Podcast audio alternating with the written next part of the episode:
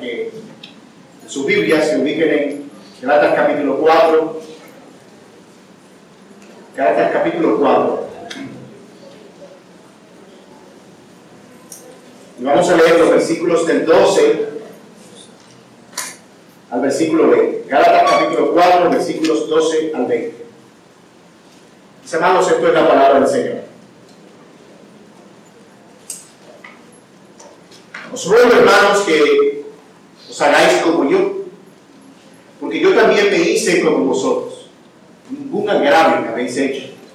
Pues vosotros sabéis que a causa de una enfermedad del cuerpo os anuncié el Evangelio al principio, y no me despreciasteis ni desechasteis por la prueba que tenía en mi cuerpo. Antes bien me recibisteis como a un ángel de Dios, como a Cristo Jesús. ¿Dónde pues está esa satisfacción que experimentabas? Porque os doy testimonio de que si hubieseis podido, os hubierais sacado vuestros propios ojos para dármelo. Me he hecho pues vuestro enemigo, por deciros la verdad. Tienen celo por vosotros, pero no para bien, sino que quieren apartar de nosotros para que vosotros tengáis celo por ellos. Bueno es mostrar celo en lo bueno siempre, y no solamente cuando estoy presente con vosotros, hijitos míos, por quienes vuelvo a sufrir dolores de parto, hasta que Cristo sea formado en vosotros. Quisiera estar con vosotros ahora mismo y cambiar de tono, pues estoy perplejo en cuanto a vosotros. Gracias por tu palabra, Señor. Queremos pedirte que nos ayudes a recibirla con gozo y prepare nuestra mente y nuestro corazón para entenderla y atesorarla. Pero también que puedas mover nuestra voluntad de modo que la pongamos por obra, Señor. Glorifiquemos así tu nombre. Señor, reconocemos que tu palabra es verdad, es viva y eficaz. Y que ella, Señor, produce lo que nosotros no podemos producir con nuestros argumentos. Así que te pido que mientras tu palabra es predicada, el Espíritu Santo pueda trabajar de tal manera que nos conformes a Cristo y nos permita ver la belleza del Evangelio a través de estas líneas que van a ser expuestas. Señor, gracias por lo que escuchan hoy, la predicación de tu palabra por primera vez, o por lo que la escuchan después de hace tanto tiempo. Te pido, Señor, para que también en ellos puedas obrar, trayendo entendimiento y trayendo luz acerca de sus propias vidas y el camino que tú muestras enfrente para seguir. Te damos gracias en los méritos de Jesús oramos. Amén. El 18 de noviembre de 1978, el mundo conoció la horrorosa noticia de que 918 personas habían muerto después de ingerir cianuro de manera simultánea en obediencia a su líder espiritual, Jim Jones. Algunos de ustedes habían nacido para la época, otros tal vez eran muy jóvenes para recordarlo, pero los medios lo calificaron como el mayor suicidio colectivo de la historia. Cuerpos de hombres y mujeres e incluso niños de diferentes edades se encontraban extendidos alrededor de un kiosco en el campamento de Johnstown, en algún lugar remoto de Guyana, antiguo territorio británico. Aunque la secta de Jim Jones se proclamaba como cristiana, su práctica no era algo que proviniera precisamente de las escrituras, o al menos no de una interpretación adecuada de la misma. Sin embargo, no es por eso menos cierto que el culto a la persona o el culto al hombre había cobrado hasta ese momento una factura por un valor muy alto, muy elevado. Pero, ¿por qué alguien puede llegar a tomar una decisión como esta? ¿Puede acaso la influencia de un hombre, de una persona, llegar a ser tan determinante como para que otras personas en multitud decidan abandonar y renunciar más bien a su propia racionalidad? Lamentablemente, la evidencia nos conduce a responder que sí. Cuando se abandona la Biblia y se sustituye su consejo, el consejo de la palabra, por el carisma y la simpatía de un hombre, las consecuencias pueden llegar a ser catastróficas. Toda vez que la palabra de Dios ha sido abandonada por seguir el camino de los hombres, hombres malos, por supuesto, que buscan su propia gloria, el resultado es el extravío y muy seguramente la perdición. Los hermanos de Galacia, a quienes Pablo escribe esta carta, estaban enfrentando un peligro semejante. Tal vez no estaban siendo llevados a la idea de consumir cianuro para decirle adiós a este mundo, pero estaban siendo conducidos a abandonar el evangelio que ellos habían recibido en principio.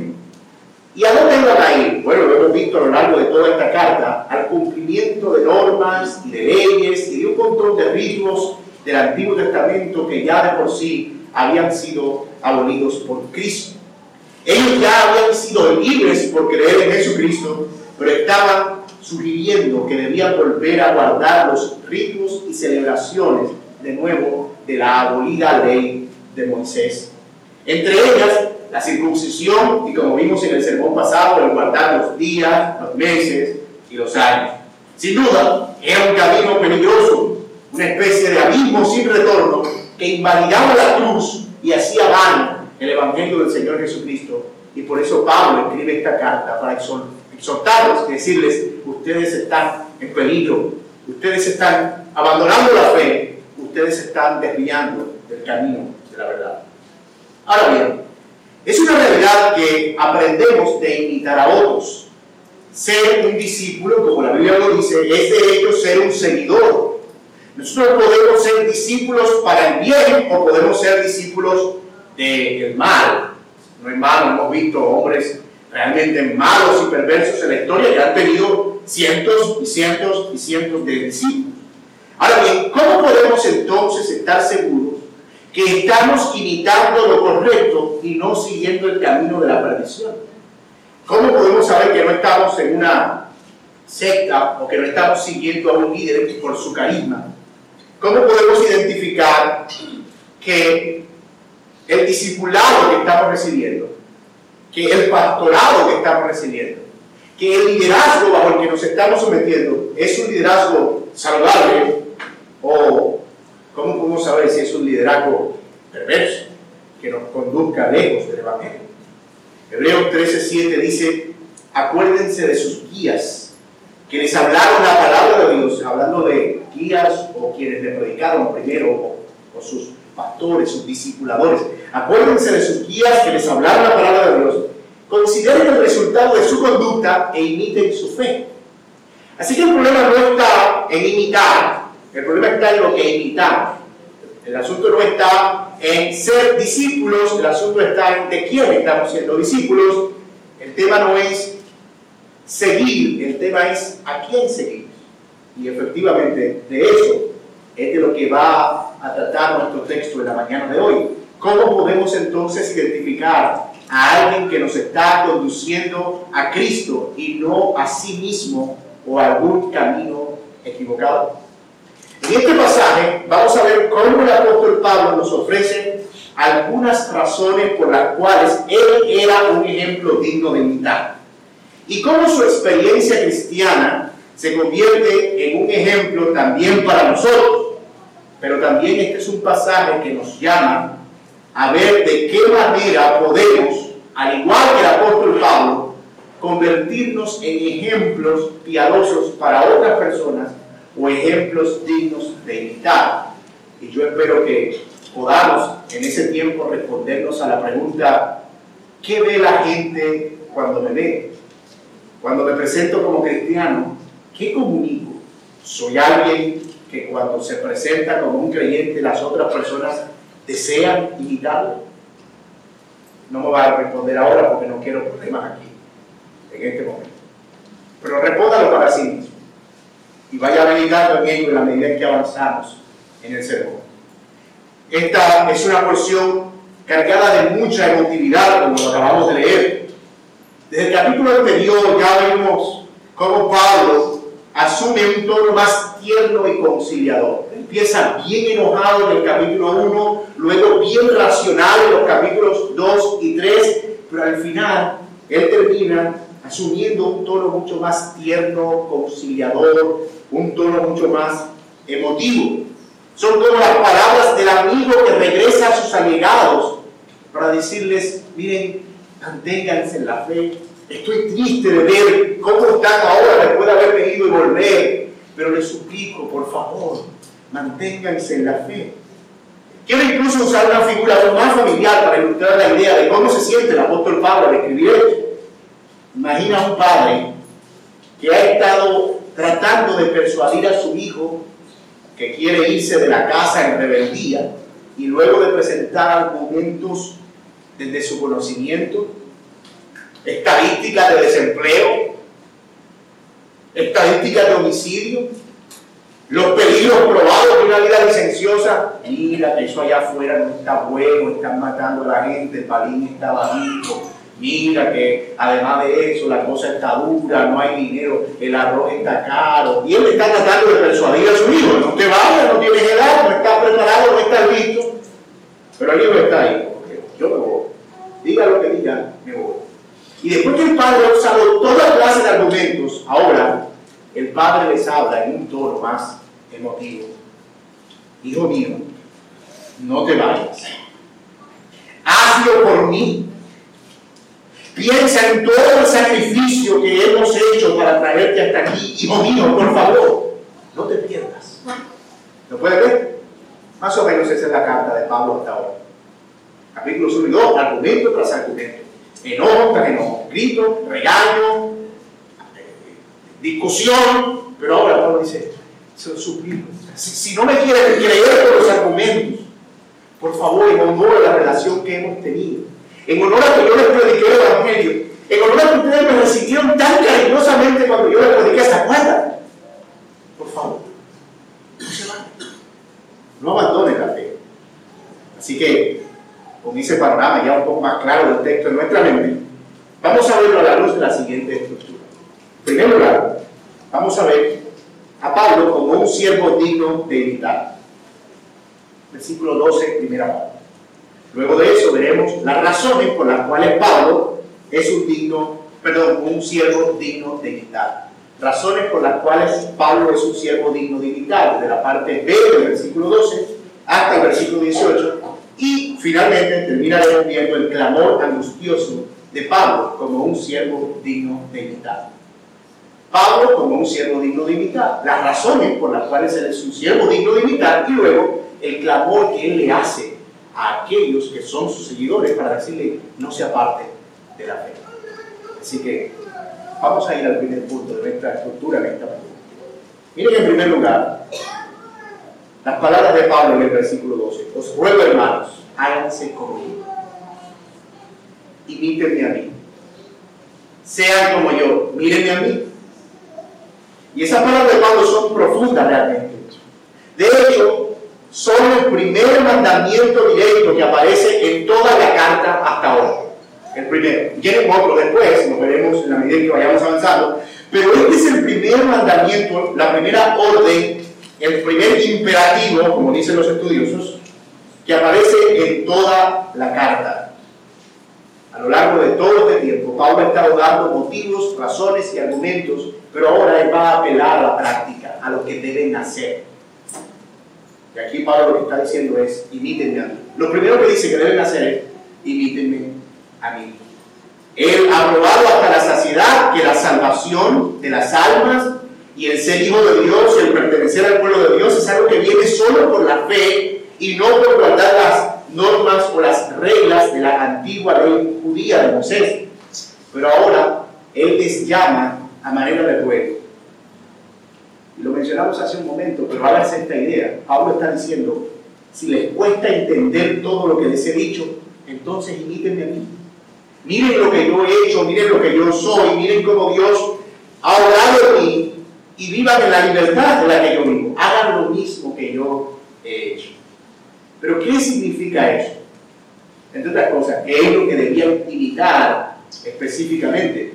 Bueno, a juzgar por la sentencia que sigue, miren el texto en el versículo 12, os ruego hermanos que os hagáis como yo, porque yo también me hice como vosotros, ningún agravio me habéis hecho. Parece que la idea es que de la misma manera en que Pablo había experimentado libertad de la ley, y allá dejando atrás todos esos rudimentos, acuérdense ustedes que Pablo era un hombre, según Filipenses 3, estricto de la ley.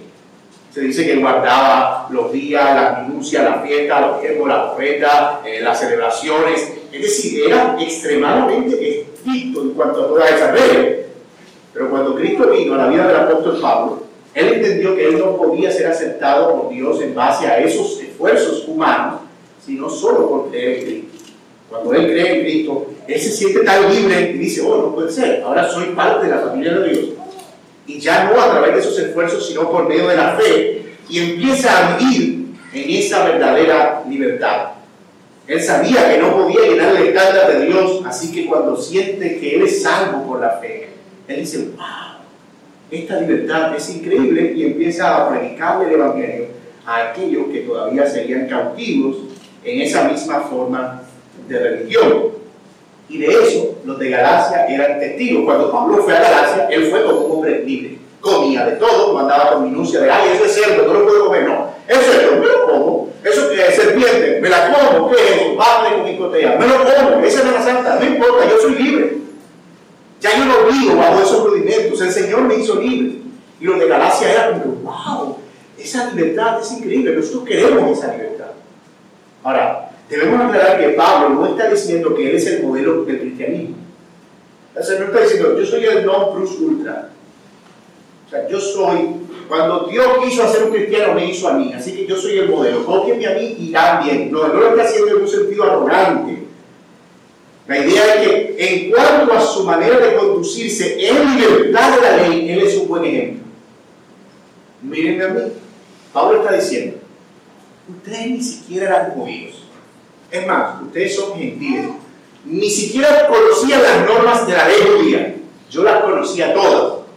Es decir, que si alguien tenía razones para tener reservas acerca de si ahora se debe guardar o no, soy yo. Soy yo no lo hago. Soy libre. Así que ustedes que no conocen nada, déjense de cuento. Imítenme a mí. Y vivan en plena libertad.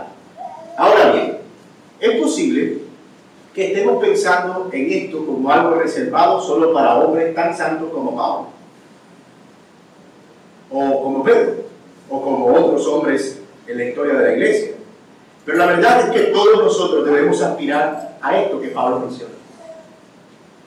De eso se trata el discipulado, de vivir de una manera tan digna y que el Evangelio sea tan evidente, las distintas áreas de nuestra vida, que podamos decir con toda confianza, imíteme a mí. Imíteme a mí. A veces podemos sentirnos librados, como que, uh, me escapé, y pensar que eso es algo únicamente para los pastores y ministros. Sé como el pastor.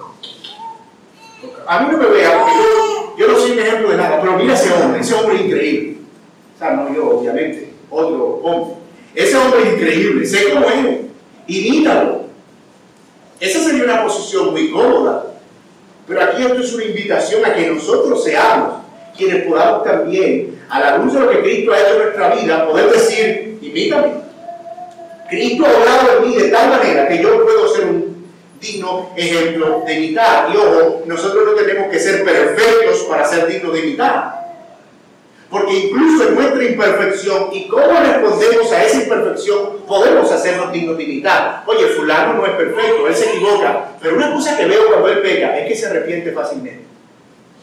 Una cosa que veo cuando él ofende a alguien es que pide perdón con facilidad. Él no está pretendiendo disimular una vida angelical para decir, vivan como yo. No, él está haciendo él, genuinamente. Y aún en medio de equivocaciones, él es una persona digna de imitar. Si eres alguien que reconoce sus pecados, que se arrepiente fácilmente, que pide perdón cuando ofende, estas cosas no te hacen perfecto, pero sí te hacen digno de imitar. Incluso en el ámbito de nuestra familia, estamos continuamente modelando la espiritualidad y la conducta los que están casados de sus esposas y también de nuestros hijos. Fulano, Tú estás todo el día con ese teléfono, deja ese teléfono ahí. Eh, ¿Qué cosa con ese teléfono? Andas pegado a ese teléfono. Pero espérate, tú se lo estás diciendo con el teléfono en la mano. Entonces, fíjate que de manera directa o indirecta nosotros siempre vamos a estar siendo modelos para imitar, ya sea de piedad, o sea, modelos o, lo que llamamos antimodelos. Ese es un ejemplo de lo que tú no debes ser. Y no queremos ser eso. No queremos ser antimodelos, queremos ser modelos y ejemplos dignos de imitar. En algún punto, hablando de este tema familiar, Pedro le dice a las mujeres que están casadas con hombres no creyentes, le dice, miren, vivan de una manera piadosa, pero tan piadosa que cuando sus maridos incrédulos las vean, glorifiquen a Dios por su conducta y se arrepientan al ver el ejemplo de piedad y la conducta casta de ustedes. Y lo mismo pasa con los hijos o con nuestros familiares o con nuestros compañeros de trabajo. Estamos viviendo de tal manera que quienes nos ven dicen, oh, vale la pena ser cristiano. Yo soy cristiano, yo quisiera ser como ese fulano. ¿Han pensado que tal vez esa es la razón por la que en ocasiones prefieres estar aislado de todo, alejarte de todo, que nadie visite tu casa, tú no visitarla de nadie, no compartir tiempo con nadie? ¿Has pensado que tal vez esa es la razón por la que no quieres que nadie esté lo suficientemente cerca como para ver que no eres perfecto? ¿O un ejemplo digno de imitar? ¿O simplemente porque no quieres convertirte o comprometerte con dar ejemplo? Pero lo contrario es provechoso. Invitar a personas a nuestra casa, ser operadores, si estás casado, compartir con otros matrimonios, estar tiempo con otros, Muchas de las cosas que, en las que mi esposa y yo hemos podido crecer como matrimonio son el resultado de cosas que he visto en otros matrimonios. Yo decía, wow, qué lindo eso. Sería buena idea si yo empiezo a hacer eso también. Oh, pero, mira a esa persona cómo vive, mira cómo trata a su esposa. Tal vez sea buena idea que yo empiece lo mismo. Muchas de las cosas que hoy nosotros hemos podido ver en nuestro matrimonio como les menciono, han sido el resultado de, aspectos que nos han sido modelados por otras personas. Tú no sabes lo impactante que es el modelado. Hay un dicho que dice, yo no, no creo que lo voy a hacer preciso, puedo hacer alguna chapulinada aquí, pero es como, eh, una, tú puedes decir como, como un hecho lo que puedes decir con mil palabras. Tú con mil palabras puedes dar un sermón completo, pero al final nuestra vida está comunicando mucho más de lo que nosotros decimos cuando hablamos. Así es como funciona el Evangelio. Y eso es maravilloso. El Evangelio funciona por imitación. Escuchamos, pero también imitamos. Por eso hablamos de discípulos o de discipulados, de personas que siguen el ejemplo de otros. Así que piensa en esas áreas en las que el Señor te ha permitido adquirir madurez. Por supuesto, hay áreas en tu vida y en la mía en las que nosotros no quisiéramos ser imitados. Mira, en esto no me imites no he crecido en esta área lo suficiente. Este no es un área que yo quiero que tú tomes como modelo. y a veces le digo a mis hijos, eh, miren, especialmente cuando tengo una rabia en el carro, le digo, hijos míos, por favor, no imiten eso. No digan eso. No me imiten en este aspecto. Mientras trabajo, denme un poco de tiempo, en, denme tiempo para trabajar en eso. Pero hay aspectos en los que yo intencionalmente le digo a mis hijos, imítenme en esto en lo que yo he visto la gracia del Señor en mi vida, donde Dios me ha ayudado a adquirir cierta madurez, yo digo, sin ruborizarme, no, mira, imítame y soy intencional en que ellos puedan ver eso. Ahora bien, piensa en eso. Piensa en áreas de bondad e invierte en mostrarle esas áreas de bondad a otros. Verá que no solo será bueno para quienes te imiten, sino también para ti mismo mayormente porque estará edificando el cuerpo de Cristo y al final eso termina siendo una bendición redonda. Si mi ejemplo sirve para edificar a otros, al final termino edificando el cuerpo de Cristo y eso termina siendo una bendición. Ahora, también quisiera que pudieras pensar por este momento y agradecer por las personas que Dios ha puesto en tu vida y que han sido un ejemplo para ti. Algunos también estén aquí, otros hagan parte de tu pasado, algunos serán los que te predicaron el Evangelio por primera vez. Pero en la manera en que te han modelado el Evangelio en áreas específicas, ese sentido de gratitud también nos ayuda a motivarnos a nosotros e invertirnos en otros. Ver la manera en la que otras personas han invertido su discipulado, su disciplina en nuestra vida nos anima a nosotros poder invertirnos también en esas áreas en las que nosotros hemos crecido, como ya lo mencionamos. Ahora bien, ya hemos visto que Pablo desea que ellos lo imiten a él en su libertad. Pero conviene que nos preguntemos, ¿qué es lo que hace o lo que hizo que Pablo fuera un ejemplo digno de imitar para los de? Él era un hombre que vivía en libertad, pero él no, no, era solo eso lo que él pedía que imitara. Él vivía en esa libertad.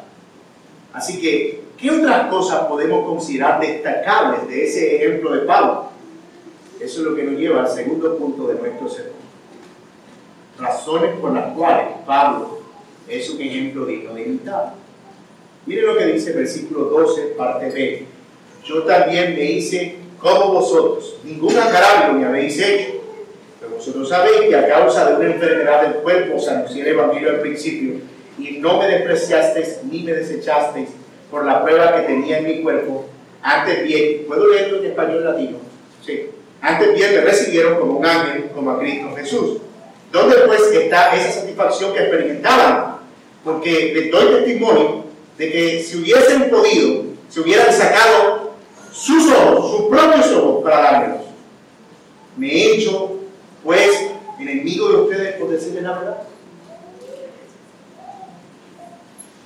A jugar por el pasaje, en este punto uno puede diferir que los falsos maestros que estaban tratando de engañar a la gente en Galacia, ustedes saben, era ese precisamente el problema, estaban desvirtuando a Pablo como líder digno de seguir. Es así como funciona. Y seguramente ustedes lo han experimentado en algún área en su vida. ¿cierto? Cuando alguien quiere que una persona deje de seguir a, a, un líder o a otro, ¿qué hace? Pues le habla mal del líder. Oye, no has visto esa persona. Yo no sé, pero a mí me parece que esa persona como que, como que es mala. Y tú no has visto a mí lo bueno que yo soy. Tal vez no se ve así tan directamente. Pero sucede incluso cuando uno lleva el carro a la revisión mecánica, o cuando lo llevas a un mecánico, cuando llevas a reparar cualquier cosa, a un zapatero. Si ya llevaste el zapato a un zapatero anterior, ese zapatero actual te va a decir, oye, qué mal trabajo que hicieron aquí. ¿Quién te hizo eso? Ese hombre está aprendiendo de zapatería. Yo no haría una cosa de eso. O albañiles. Oye, se aparenta como torcida. ¿Qué te hizo eso? No sabe albañiles. ¿Lo, lo, han experimentado una vez? Y quiero decir que el campo de la medicina. Fulano te recomendó eso. Uy, no, ese médico, yo no sé dónde le dieron el título. ¿Por qué? Bueno, quiero que tú seas ahora cliente mío. Este hombre te tiró la pared, pero yo te quiero construir los dos pisos. Ese hombre no lo vuelve a contratar. Es un peligro esa pared que se cae. Bueno, eso era lo que estaban haciendo los líderes falsos en Galacia. En la iglesia de Galacia habían dicho, Pablo, ese, ese tipo. No, ese hombre no. ese hombre no es un ejemplo digno de imitar. Mira cómo abandonó el ahí y anda por ahí comiendo carne de puerco y comiendo eh, bagre y picotea en Semana Santa. Se, está violando la ley de Dios y está diciendo que la gente no se debe circuncidar. Por supuesto, no es un hombre que ustedes deban seguir. Y estaban atacando a Pablo hasta el punto que parece que convencieron a los de Galacia que Pablo era un mal líder. De modo que te puedes imaginar la escena. Pablo llega un día, ¡buenas! Y todo está como, bueno. Bueno. Ahí llegó el Pablo ese. Él, sospecha que pasa algo, pero no sabe qué. ¡Buenas! ¡Fulano! ¿Qué va? Yo saludo así como. Entonces, aquí pasa algo, es que gente no era así. Ellos no eran así conmigo, no me podían ver. Que querían abrazarme y amarme.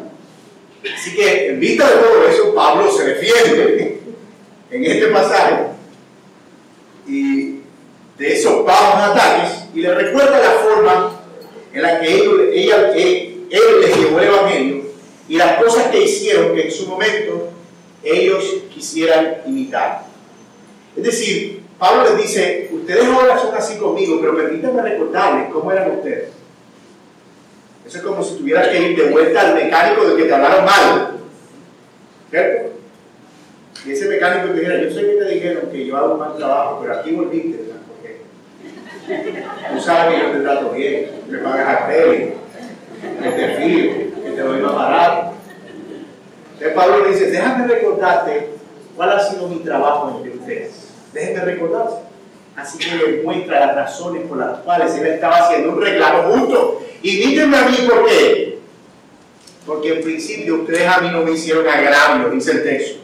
Ningún agravio me hicieron. Esto quiere decir que ellos recibieron amablemente a Pablo como alguien que era digno de escuchar. No lo menospreciaron de ninguna manera como ahora lo estaban haciendo. ¿Se acuerdan? Cuando yo vine a ustedes, ustedes estaban atentos y querían escuchar lo que yo tenía que decir. Ningún insulto me dieron. Pero además de eso, dice nuestro texto, pues vosotros sabéis que a causa de una enfermedad del cuerpo anuncié el Evangelio al principio. Él les enseñó el Evangelio en medio de un gran sufrimiento, de una gran enfermedad. Pablo modeló que el Evangelio era sufrido. Ahora, no sabemos cuál era la enfermedad de Pablo. Muchos se ha especulado que era una enfermedad de los ojos. Otros han dicho que era una especie de epilepsia. Otros han dicho que era una especie de migraña permanente que no le dejaba siquiera poder permanecer en pie en algunas ocasiones, especialmente durante el invierno. Pero todas estas son conjeturas, el pasaje no nos dice cuál era la enfermedad, pero sí nos dice que era una enfermedad del cuerpo grave. Pero aún así, Él les anunció el Evangelio. Y eso derriba la idea de que los siervos de Dios no se enferman. ¿Te ha escuchado eso alguna vez? La enfermedad no es de Dios, la enfermedad es del diablo, dijo el inmortal, el que no se va a morir. O sea, él no le da un dolor de cabeza, ¿no? O sea, vino el COVID y le cerró la boca de a punta. ¿Qué qué? Entonces ustedes saben es una enseñanza bien encendida y aquí Pablo está diciendo, yo prediqué el Evangelio entre gran enfermedad. Es más, Pablo dice, a causa de esa enfermedad yo le prediqué el Evangelio. Es increíble. Parece que Pablo en algún momento, y esto lo sugieren algunos estudios, se puso tan mal que tuvieron que llevarlo a Galacia. Y estando en Galacia enfermo, digo, voy a aprovechar para predicar el Evangelio aquí. Y a causa de esa enfermedad, le predicó el Evangelio y ellos lo recibieron con gozo. Definitivamente, Romanos 8, Pablo lo tenía impregnado en el cuerpo. A los que aman a Dios, todas las cosas le ayudan para bien.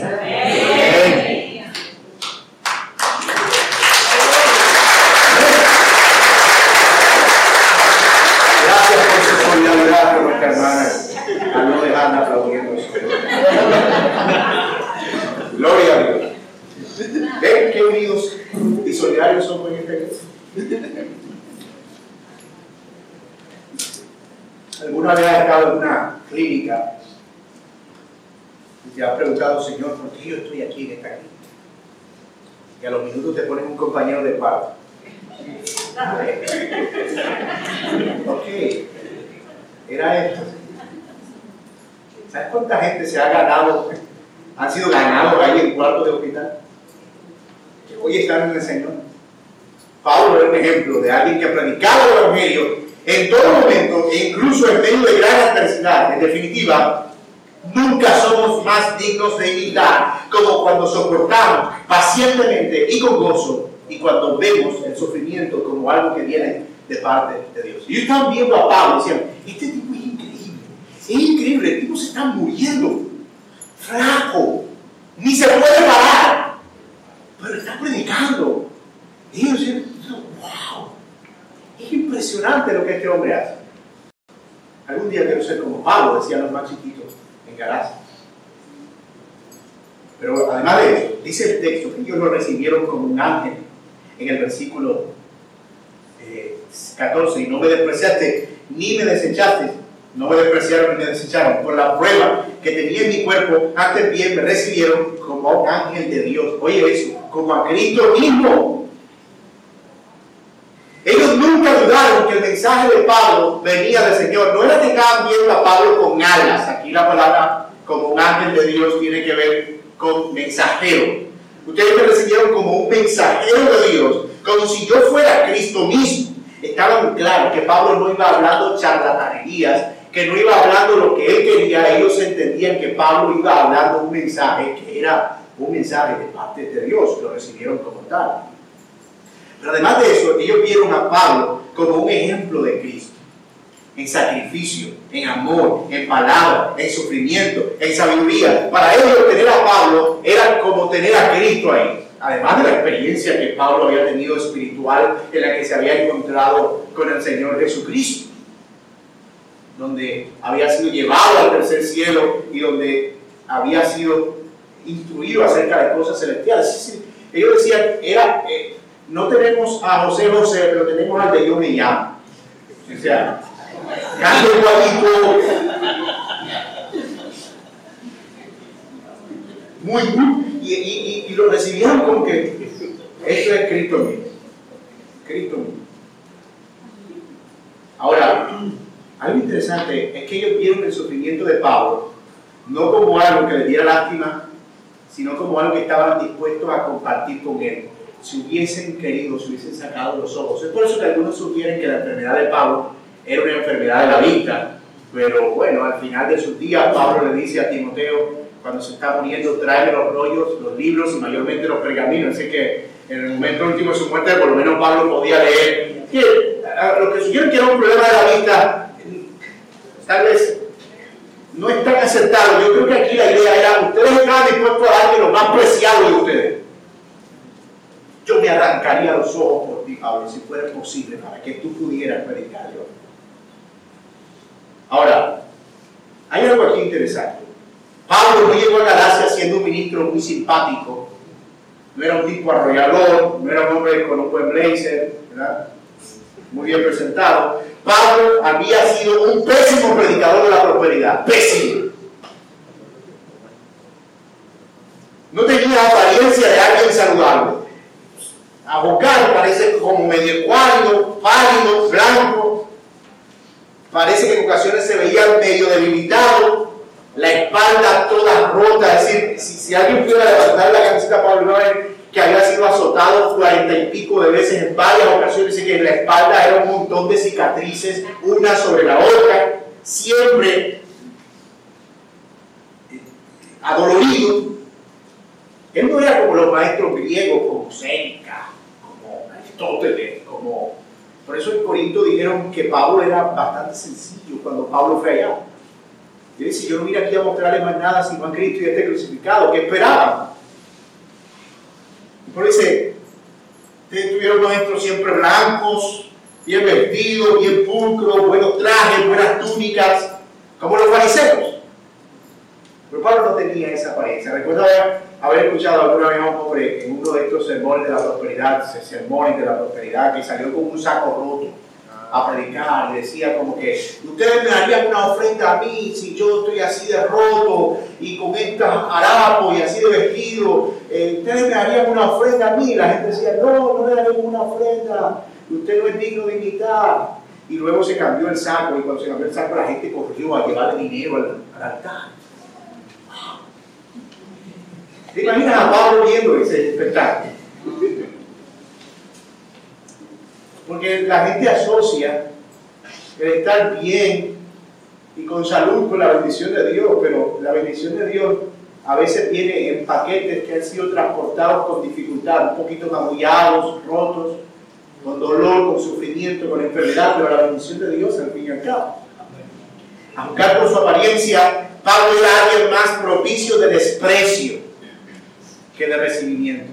De hecho, el versículo 14, y esto es bien importante, cuando dice que no me despreciaron ni me desecharon, la palabra allí para desecharon en el original comunica la idea de que ustedes no me escupieron.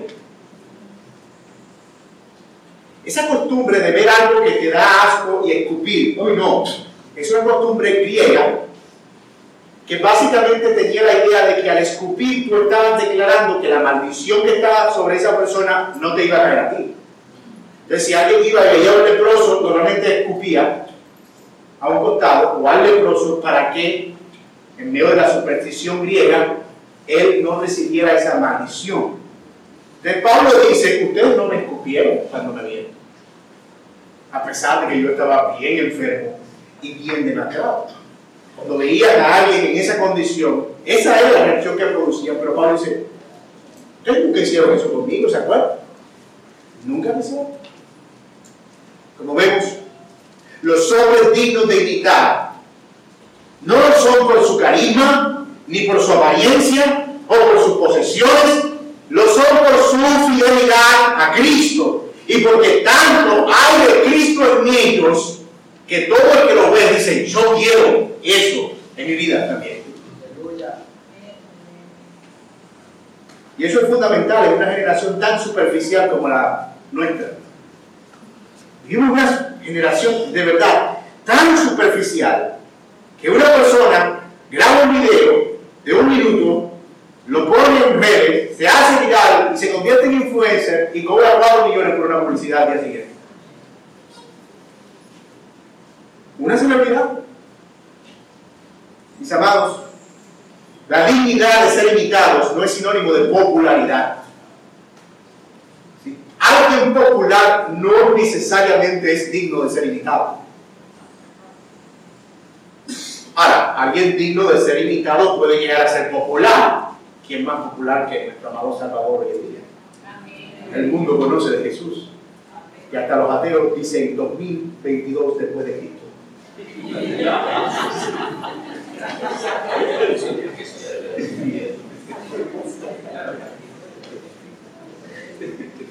Así que alguien puede ser digno de imitar y popular, pero no necesariamente la popularidad hace a alguien digno de imitar. Mucho cuidado, en ocasiones nos aferramos a los ídolos que esta época fabrica. Pero en definitiva, las personas dignas de imitar están cerca de nosotros. Los más dignos de imitar están cerca de nosotros. Vemos su sufrimiento, vemos su fidelidad, los vemos en blanco y negro y los vemos también a color. Sin maquillaje, los vemos en vivo. Lo demás puede ser fácilmente manipulado. Puede ser editado en un video. Y puede ser acomodado de tal manera que con la música de fondo tú sientas como que, ah, Pero la gente que tú tienes a tu lado, lo ves a capela. Al anciano, a la anciana tu madre, tu padre, a tus líderes, a tus pastores. ¿Están ahí? El versículo 16 dice, y es interesante, me he hecho pues enemigo de ustedes por decirle la verdad. Algo cambió en algún momento. ¿Por qué si esto era así? Y ustedes estaban dispuestos a imitarme hasta el punto que querían darme hasta sus ojos para enfermarse conmigo. ¿Por qué ahora soy enemigo de ustedes y yo sigo diciendo lo mismo que decía cuando llegué? Sigo diciendo la verdad y ahora soy su enemigo. Toda aquella admiración y deseo de imitar a Pablo ahora había sido reemplazado por la fascinación de los falsos maestros y la verdad que él les había anunciado ahora lo había convertido en su enemigo. Habían hecho un trabajo tan sutil los falsos maestros que llegaron a pensar que lo que Pablo decía era algo digno de odio y de desprecio. En definitiva, cuando alguien ha sido engañado, siempre se va a alejar de la verdad. Todos hemos tenido a ese amigo que dejó de ser nuestro amigo cuando le dijimos, no te metas por ahí, eso no te conviene. Y de repente nunca más volvió y dice, pero ¿qué fue lo que dije? Lo único que dije fue la verdad. Mira, ese fulano, esa fulana, ese camino, ese negocio, esa decisión no te conviene.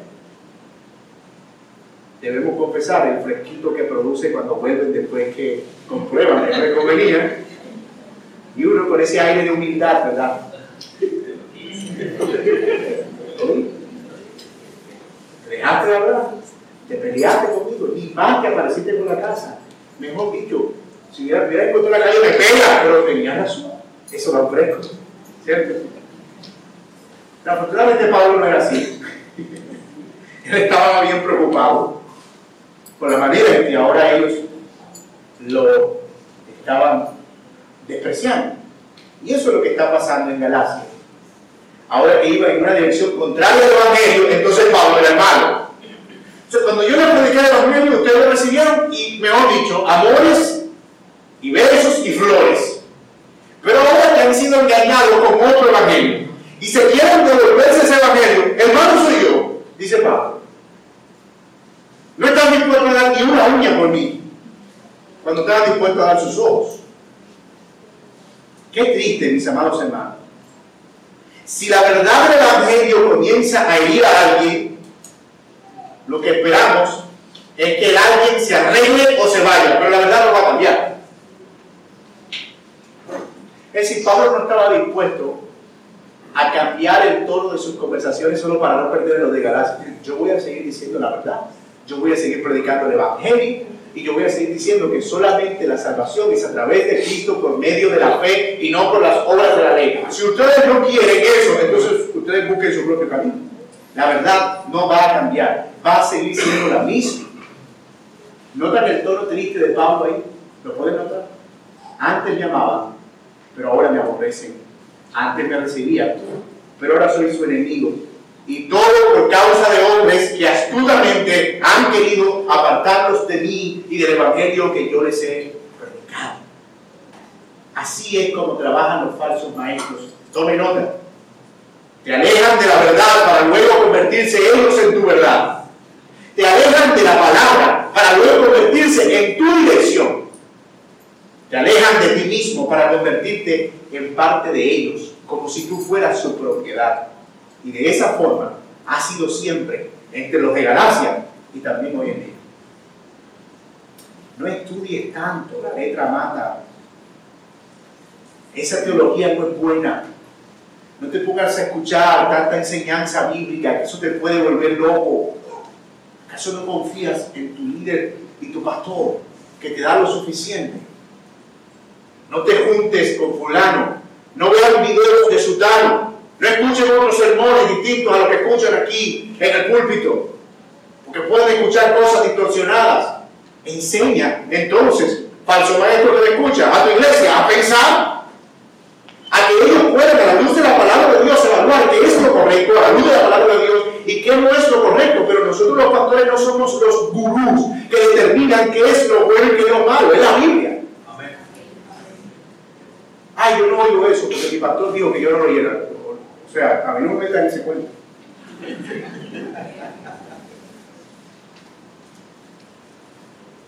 Nuestra meta es capacitar a los santos para que ellos hagan la obra del ministerio. No pensar por ellos, decidir por ellos, hablar por ellos, eh, hacer todo por ellos. Y tú sabes que eso crea una dependencia tan nociva. Pastor, me voy a casar, usted me aprueba ese novio.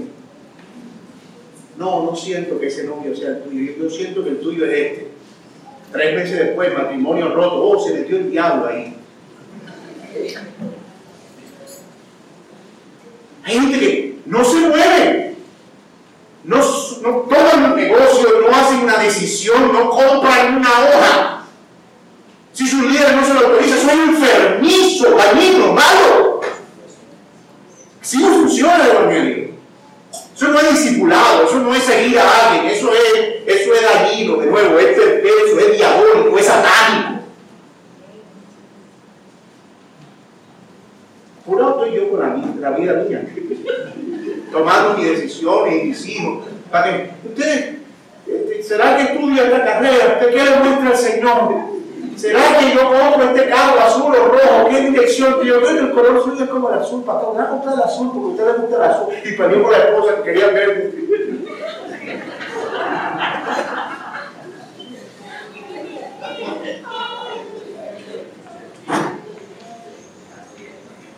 Cualquier parecido con la realidad que ustedes hayan escuchado aquí es una coincidencia. Pero eso no es, eso no es del Evangelio, eso no es de ahora, eso es de los falsos de toda la vida. Siempre ha sido así. ¿Siempre? Amados, el problema con estos falsos maestros de Galacia es que ellos demandaban una lealtad que ni siquiera Pablo demandaba.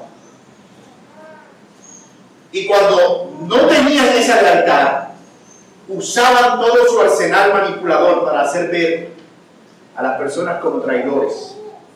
Y ese es, como lo dije, un proceder satánico. Leía en un post hace un tiempo que a los de Berea cuando estudiaban la palabra de Dios y escudriñaban para ver si lo que enseñaban en el púlpito era así, les decían nobles. Pero ahora cuando eso pasa les dicen rebeldes.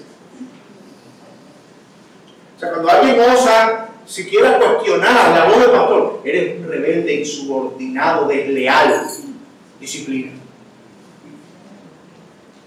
Pero es que nosotros no somos voces incuestionables e infalibles, la palabra es infalible, yo no soy. Yo soy de todo, pero es infalible. Pero la palabra de Dios es infalible. ¿Cómo puedo yo pretender, en un acto de arrogancia tan semejante, decirle a alguien que cuestionarme a mí es como cuestionar a Dios? Eso es, un atrevimiento. Ahora, si lo que rechazas es el evidente y claro consejo de la palabra de Dios, entonces tú no me estás despreciando a mí, tú estás desechando a Dios. Porque estás desechando su palabra. Y por eso debemos asegurarnos que lo que nosotros escuchamos realmente proviene de las escrituras. Mis amados, la meta de un pastor del Evangelio como Pablo, y ese es el título de nuestro sermón, un pastor del Evangelio, de un líder del Evangelio, es llevar a las personas a Cristo, no a sí mismo. Pablo sabía que un día iba a morir, pero para entonces Cristo ya había sido formado en ellos. Nuestra comunión, nuestra espiritualidad, nuestra vida de iglesia, nuestro crecimiento espiritual no puede depender de un hombre o de una organización, debe depender enteramente de Cristo y solo de Cristo. Así que Pablo, luego de ese paseo por el recuerdo nostálgico, termina con un lamento y una expresión agónica. Ya estamos llegando al final de nuestro sermón. Él está dolido el que antes era digno de imitar, ahora es considerado como un enemigo. Así que lo llama de nuevo como el Padre que vimos hace un momento de la introducción, llama a su Hijo amado que quiere irse. Y esto es lo que nos lleva al tercer y último punto de nuestro sermón, el clamor angustioso del siervo digno de imitar. Mírenlo en el versículo 19, hijitos míos. Hijitos míos.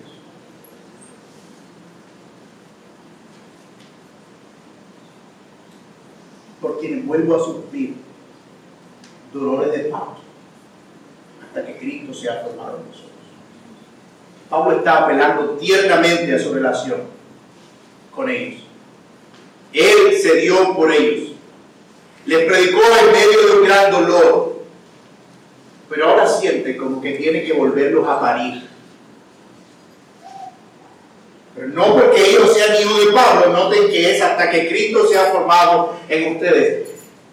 Estoy volviendo a tener dolor de parto otra vez, como si estuviera predicándoles a Cristo por primera vez. Todo el dolor que experimenté cuando me llevé el Evangelio lo tengo ahora en el alma, lo que está diciendo Pablo. Todo el dolor físico por el cual ustedes querían hasta darme los ojos, ahora es un dolor en mi pecho.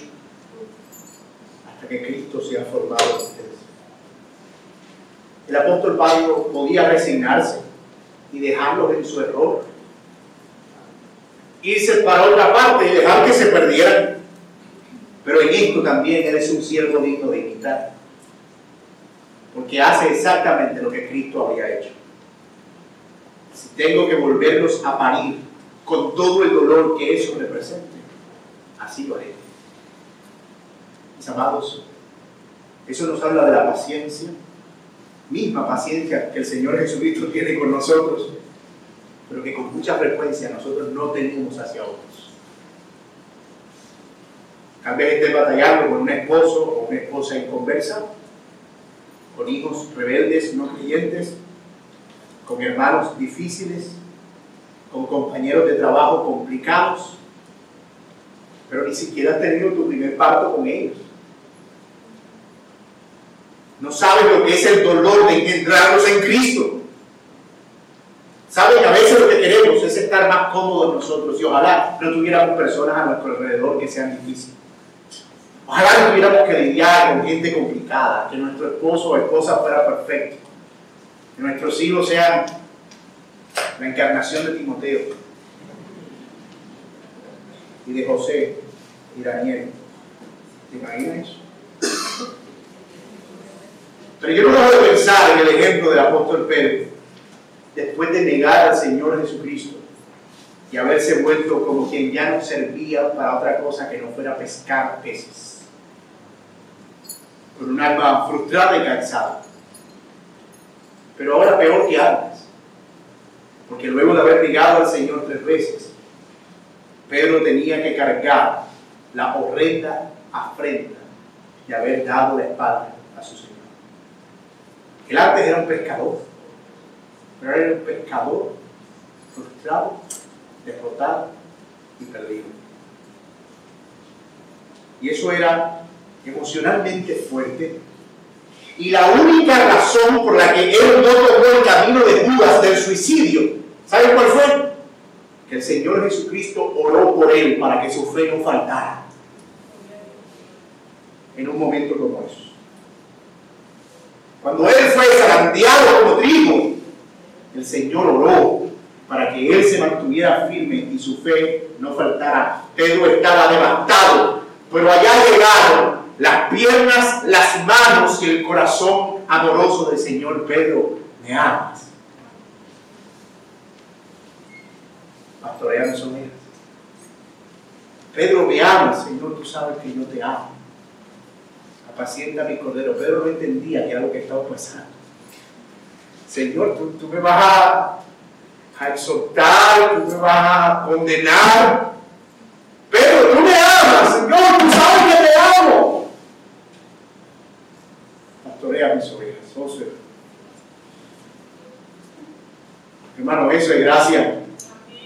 Eso es misericordia.